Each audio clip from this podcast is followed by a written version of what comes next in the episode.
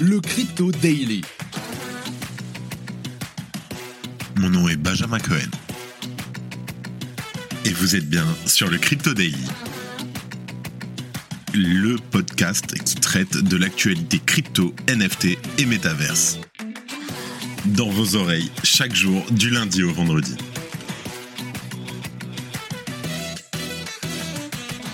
Salut, j'espère que tu vas bien. On se retrouve tout de suite pour un résumé de l'actualité sur le Crypto Daily. Fun fact, ceci est notre 40e épisode, soit deux mois d'épisodes non-stop du lundi au vendredi.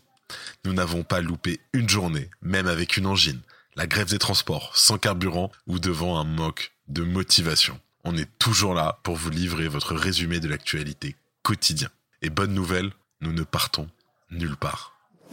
Aujourd'hui, on va parler de FTX qui depuis un moment travaille à la création de son propre stablecoin selon le PDG Sam Bankman-Fried dans une interview accordée à The Big Whale. Un partenaire devrait se charger de l'émission du stablecoin comme l'avait fait Binance lors du lancement du BUSD en partenariat avec Paxos. En deuxième news, le règne d'Elon Musk a commencé. Le milliardaire qui vient de racheter Twitter a commencé par limoger le PDG et le directeur financier du réseau social. Et le géant Binance l'épaule désormais. On va faire un zoom sur cette nouvelle ère qui s'annonce. Et pour finir, on va parler des 9,4 milliards de dollars évaporés par le métaverse de Meta, un gouffre financier. Mais avant tout ça, et comme d'habitude, le coin du marché. Here comes the money. Here we go. Nous enregistrons cet épisode, nous sommes le 28 octobre 2022 et il est 13h30. Ok, alors pour commencer, nous avons une journée un peu rouge, mais ça a l'air d'aller. On garde quand même ce que nous avons acquis il y a quelques jours avec la hausse des cryptos.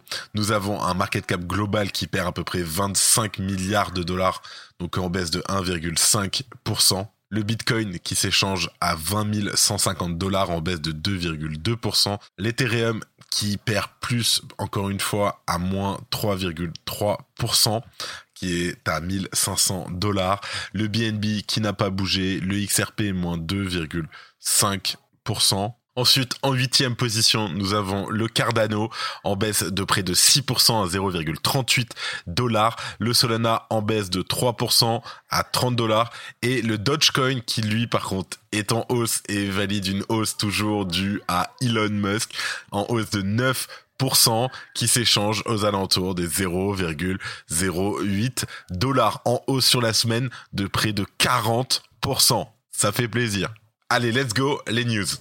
Pour commencer, on va parler de FTX, donc qui lance son propre stablecoin dans un avenir proche. Interviewé par nos amis de The Big Whale, le fondateur milliardaire déclare ceci au sujet de la création d'un stablecoin FTX.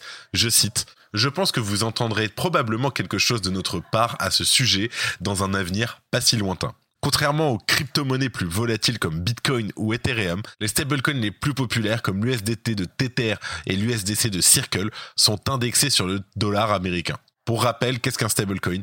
Contrairement aux crypto-monnaies les plus volatiles comme Bitcoin ou Ethereum, un stablecoin a pour objectif de maintenir son prix de façon stable en étant adossé à une monnaie fiduciaire. Le patron de FTX a indiqué que bien que l'entreprise a déjà le savoir-faire pour fabriquer son propre stablecoin, c'est un projet que l'entreprise préférerait faire en partenariat pour de nombreuses raisons. Je cite, Nous avons attendu de le faire parce que je pense que dans certaines mesures, nous pensons que coopérer là-dessus peut être très puissant, et cela repose en grande partie par notre tentative de trouver les partenaires avec lesquels nous serions vraiment ravis de travailler. Cela survient seulement quelques temps après l'annonce d'SBF du début de la deuxième grande guerre des stablecoins sur Twitter, en réponse à la décision de Binance de convertir automatiquement d'autres stablecoins dans son propre stablecoin, le BUSD. Binance USD. À l'époque, Bankman-Fried notait que les taux d'intérêt positifs signifient désormais que les stablecoins offrent plus de revenus. Il a d'ailleurs ajouté que FTX est probablement l'un des plus grands acteurs de l'écosystème stablecoin. Bankman-Fried a également confirmé dans l'interview que FTX envisageait également une autre levée de fonds afin d'alimenter sa frénésie d'acquisition. Avec sa trésorerie actuelle comprise entre 1 et 4 milliards de dollars, FTX est en excellente position pour réaliser des acquisitions de petite et moyenne taille, a-t-il déclaré. Selon le PDG, si FTX veut faire de grandes acquisitions et qu'il ne veut pas dépenser tout l'argent dont il dispose pour cela, alors une levée de fonds serait très utile.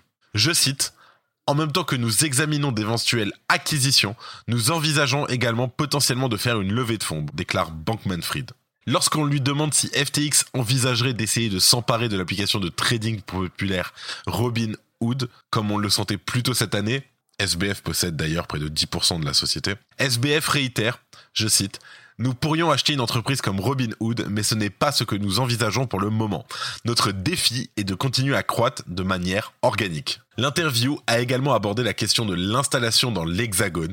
FTX, en effet, envisagerait de suivre l'exemple de Binance et de Crypto.com et d'établir un siège européen à Paris je cite, dans la mesure où nous cherchons un endroit central pour l'Europe, non seulement en termes de localisation, mais en termes de rôle joué, il est difficile d'être plus central que la France Paris.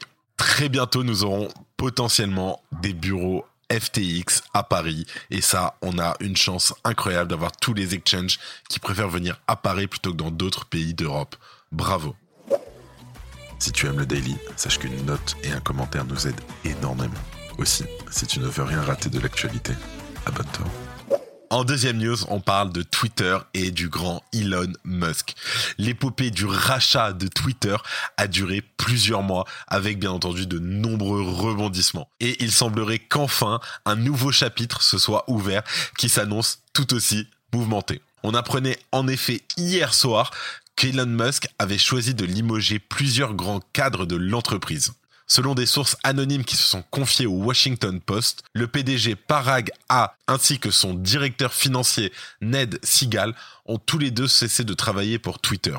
Les deux cadres auraient été escortés en dehors des locaux de l'entreprise, toujours selon ces sources anonymes. Elon Musk s'était montré particulièrement critique en ce qui concerne la direction de Twitter, reprochant au réseau social de limiter la liberté d'expression de ses utilisateurs. Le milliardaire qui a récemment affirmé être républicain souhaite ainsi restaurer le compte Twitter de l'ancien président Donald Trump. Jamais à court de provocation, Elon Musk a tweeté il y a quelques heures que l'oiseau était libéré. Je te mets le lien en description. C'est un acte de communication particulièrement net de la part d'Elon qui souhaite vraisemblablement instaurer une nouvelle ère chez Twitter. Selon Bloomberg, le milliardaire souhaiterait devenir le PDG du réseau social. Et il aura comme allié un certain Changpeng Zhao, Sisi, le PDG de la plateforme d'exchange Binance. Ce dernier a confirmé en effet l'investissement de son entreprise dans le cadre du rachat de Twitter. Je cite. Nous sommes ravis de pouvoir aider Elon à réaliser sa nouvelle vision pour Twitter. Nous souhaitons jouer un rôle pour rassembler les réseaux sociaux et le Web 3 afin de favoriser l'utilisation et l'adoption des crypto-monnaies ainsi que de la technologie blockchain.